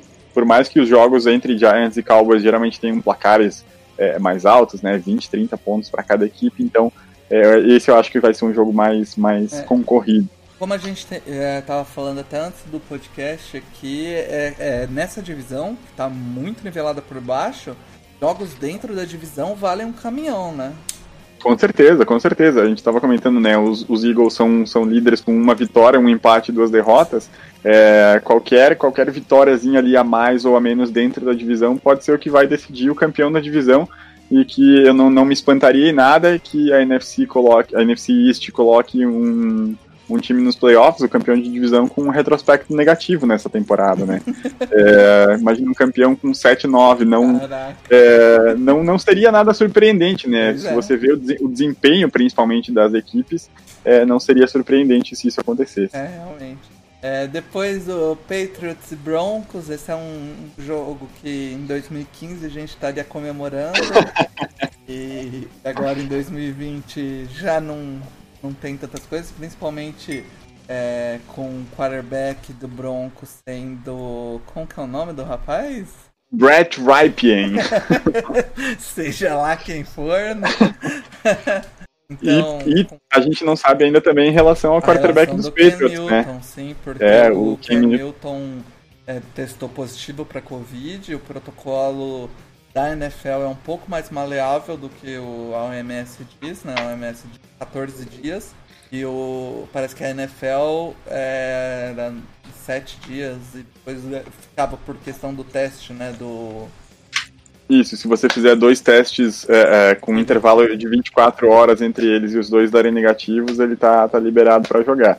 Mas, se a gente levar em consideração aí o protocolo é, da, da OMS, né, é, o Cam Newton não jogaria essa partida. Não então, jogaria. a gente sairia lá de 2014, 2015 de um duelo entre Tom Brady e Peyton Manning para 2020 um duelo entre Brett Rypien e Jarrett Stidham, é, já, que, já que o Hoyer é, fez o que fez no, no, no jogo de segunda-feira. Então, é, Stidham versus Rypien seria o duelo é, de Patriots e Broncos em 2020. Seria um jogo para não se assistir. Fuja se você não é torcedor de nenhuma das duas franquias. É, no mesmo horário tem é, Browns e Colts ali, que é um jogo mais interessante. A defesa do Colts é, elevando, né? É, começando a jogar melhor, né? No, principalmente nesses jogos aí, mostrando o potencial. The Force Buckner, muito bom jogador, né? A, a, começando a clicar. E o ataque começando a pegar as peças ali de quarterback do, do Rivers é, que finalmente tem uma OL digna, né? É verdade, eu acho que é um jogo bem interessante, assim, o, o, Browns tem, tem... O ataque dos Browns tem crescido muito nessas últimas rodadas, o Odell Beckham Jr. finalmente produzindo aquilo que se esperava dele em Cleveland, é, e do outro lado a defesa dos Colts surgindo aí como uma força, é realmente é um duelo bem interessante, talvez um dos jogos mais interessantes aí pra gente ver essa rodada, porque são duas equipes que estão 13 e 1 na temporada, então é, duas equipes aí que estão na briga pelos playoffs, e, e realmente é uma partida bem interessante para se assistir. E, e o Sunday Night é Seahawks e Vikings. Aí é um jogo que eu também não vejo muita chance pro Vikings. O ataque do Seahawks está esmagador e a defesa do Vikings está se adaptando, parece que remontando. Acredito que desse Seahawks aí com certa tranquilidade. É, vai ser bem, bem covarde, assim, ver o Russell Wilson explorando a secundária dos Vikings, que é uma secundária que tem talento, mas que é uma secundária que perdeu é, a maioria dos seus jogadores importantes na última, na última free agency, e que tem muita gente jovem, né, muitos garotos ainda na secundária dos Vikings. A linha defensiva aqui também ainda não conseguiu encaixar muito bem com o Ngakwe, perdeu é, é, o Everson Griffin, perdeu o o defensive tackle que foi para os Chargers. Me ajuda aí, Paulo. Linval Joseph. Linval Joseph, né? Então é, é uma defesa, uma linha defensiva que ainda também está se reestruturando. Então eu acho que vai ser um, um, um duelo em que os Seahawks têm tudo para marcar muitos pontos aí. E... Mas o ataque dos Vikings tem melhorado muito também nas últimas duas, nas últimas duas semanas, né? O, é... o, também tinha que melhorar, né? O nosso queridíssimo e amigo Kirk Cousins começou a temporada ali na na cola do Carson Wentz e do, do Dwayne Haskins, né, cara? É, e, mas é um ataque que tem boas peças também, né? O Dalvin Cook voltando a correr muito bem, o Justin Jefferson, né? Que é um calouro que, é, para mim, era um dos meus wide receivers favoritos no ele, último draft. Ele mostrado um baita recebedor, eu acho que o segundo jogo seguido dele para mais de 100 jardas. Isso. É, cento e poucas esse, o outro foi 175, um absurdo É um cara muito rápido, muito alto, muito bom jogador. E, e você ter esse jogador que estica o campo e, e chama a atenção da defesa facilita quando você tem o Dalvin correndo ali, né? É, Exatamente. Se os caras ficarem muito, muito dentro do box para parar o Cook, você vai sofrer porque o Adam Thielen corre jardas, rotas curtas, rotas internas, e o Justin Jefferson tá correndo rotas mais longas, esticadas ali. Então, você tem que ficar esperto em todos os setores do campo ali para saber o que tá acontecendo, né? É verdade, vai ser, vai ser um, um, interessante ver a evolução desse, desse ataque dos Vikings, né? Sim. A defesa do, do Seahawks também não se encaixou ainda como, como a gente esperava, principalmente com a, chegada, com a chegada do Jamal Adams. Vai ser um duelo interessante, assim, mas eu acho que também não tem muita, muita resistência aos, aos Seahawks nessa partida. É, e pra, pra terminar lá no, no Monday Night, o Chargers vai enfrentar o New Orleans Saints. É, aí é um jogo complicado, porque a defesa dos Saints, que não vinha sendo tão eficiente nos jogos, apareceu um pouco melhor nesse último jogo contra o Lions. E você conhece o Saints nos últimos anos, aí ele começa mal o ano e vai ganhando consistência durante a temporada, né? Então é, é meio complexo aí. O Drew Brees ainda não, não teve um, um jogo de Drew Brees, né? Os jogos do Drew Brees têm sendo jogos bem medianos aí. É, vai enfrentar essa defesa do Chargers é, um pouco baleada, né? Sem seis titulares. E o Chargers vai pro, pro jogo sem titulares no ataque também. A gente ainda não sabe, na verdade, se o Turner e o Bulaga vão jogar, são questionáveis ainda, mas já sabe que o Austin Eckler não joga e é uma, uma perda gigantesca aí para o ataque do time. É, principalmente depois que a gente viu, é, por exemplo, na partida contra os Packers, que o jogo corrido do, do é, foi, foi bem eficiente contra essa defesa do Saints, né? Que é uma defesa que tem é, bons nomes, mas que não vinha desempenhando tão bem, é, que o jogo corrido entrou bem é, é, no, na partida contra os Packers. É, vai ser um duelo interessante porque a gente vê o Justin Herbert é, é, desempenhando bem, claro, ainda cometendo um erro aqui, um erro ali, coisas de calor, mas é um cara que, que assumiu a titularidade dos Chargers aí provavelmente para muitos anos. É um cara que tem aí já mostrado alguns flashes é, brilhantes, assim, de, de cara de, gente, gente grande na NFL mesmo. É, mas que ainda é um time que, como você disse, está bem baleado e que ainda está tentando se encontrar nessa temporada, né? Perdeu é, é, algumas partidas ali é, é, de bobeira, então ainda é uma equipe tentando se encontrar. São duas equipes tentando se encontrar, né? Os Saints que levaram é, é, alguns sustos nesse começo de temporada e os Chargers tentando evoluir aí junto com, com o seu quarterback calor. Vai ser um jogo interessante, eu acho que é um bom jogo para a gente assistir aí no Monday Night mostrar aí que esse é mais um daqueles jogos que tem estatísticas bizarras do tipo quando o Drew Brees foi draftado pelo Chargers. É sempre legal lembrar essa relação dele com o Chargers, porque ele, ele vem sempre muito motivado para jogar contra o Chargers.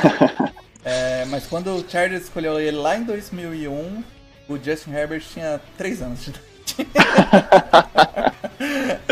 é, pois é. Nesse, nesse último jogo contra o Brady aí, o, os caras fizeram um negócio assim. Quando o Brady ganhou um título, ganhou o título por Stanford, o Justin Herbert tava recém-nascido.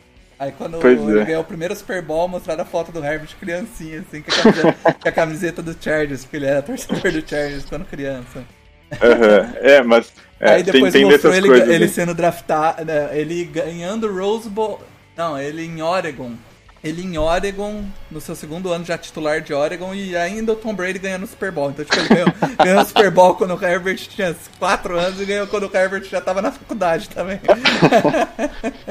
É, quando a gente tem, tem quarterbacks longevos, assim, né? O Tom, Brady, o Tom Brady é uma, uma, uma, uma, aberração, né? Porque é um cara que tá aí já há 20 e poucos anos, na, 20 anos na liga. É, mas quando a gente tem caras longevos, assim, tem dessas coisas, né? E, e, e ver essa, esse conflito de gerações, a gente já teve um, um, programa aqui há um tempo atrás, nessa, nessa intertemporada sobre isso. Ver esse conflito de gerações agora, né? Dessa geração nova surgindo, com, hum. com o Herbert, com o Joy Burrow, com o Tua, que vai... Que, cedo ou tarde vai estrear, não vai ser nessa semana ainda, né? Mas vai estrear e com é, o Kyler Murray, ver essa galera nova surgindo, é, e poder ver eles é, enfrentando ainda é, Tom Brady, o Philip Rivers, o Drew Brees, Matt Ryan, essa galera, uhum. Aaron Rodgers, o Big Ben, essa galera mais é, é, mais old school, assim, é bem, são com, confrontos bem interessantes pra gente assistir. É isso aí. É isso, Tobias, a gente cobriu tudo o que precisava aí. Agora é esperar para mais uma semana de NFL aí pra gente sofrer um pouco mais com os nossos times aí. Não tá, não tá fácil pra gente não, Tobias. Não tá fácil, não tá fácil. Mas enfim, a gente tá aqui pra, pra, pra se divertir, a gente é, é, por mais que a gente se estresse, a gente, a gente fique brabo com algumas coisas, assim, é importante a gente curtir, porque a temporada passa rápido, já foi rápido. 25, já foi 25% da temporada, então é, vamos aproveitar aí esses jogos enquanto, enquanto a gente tem temporada. É isso aí. E pra galera aí que acompanha até o final o podcast aqui, é só deixar lembrado aí então das camisetas que eu falei lá no começo. É, e também do, dos vídeos lá no YouTube para assinar o canal. Beleza? Valeu então, chamei as zebras de volta, o flag está acabando. Galera.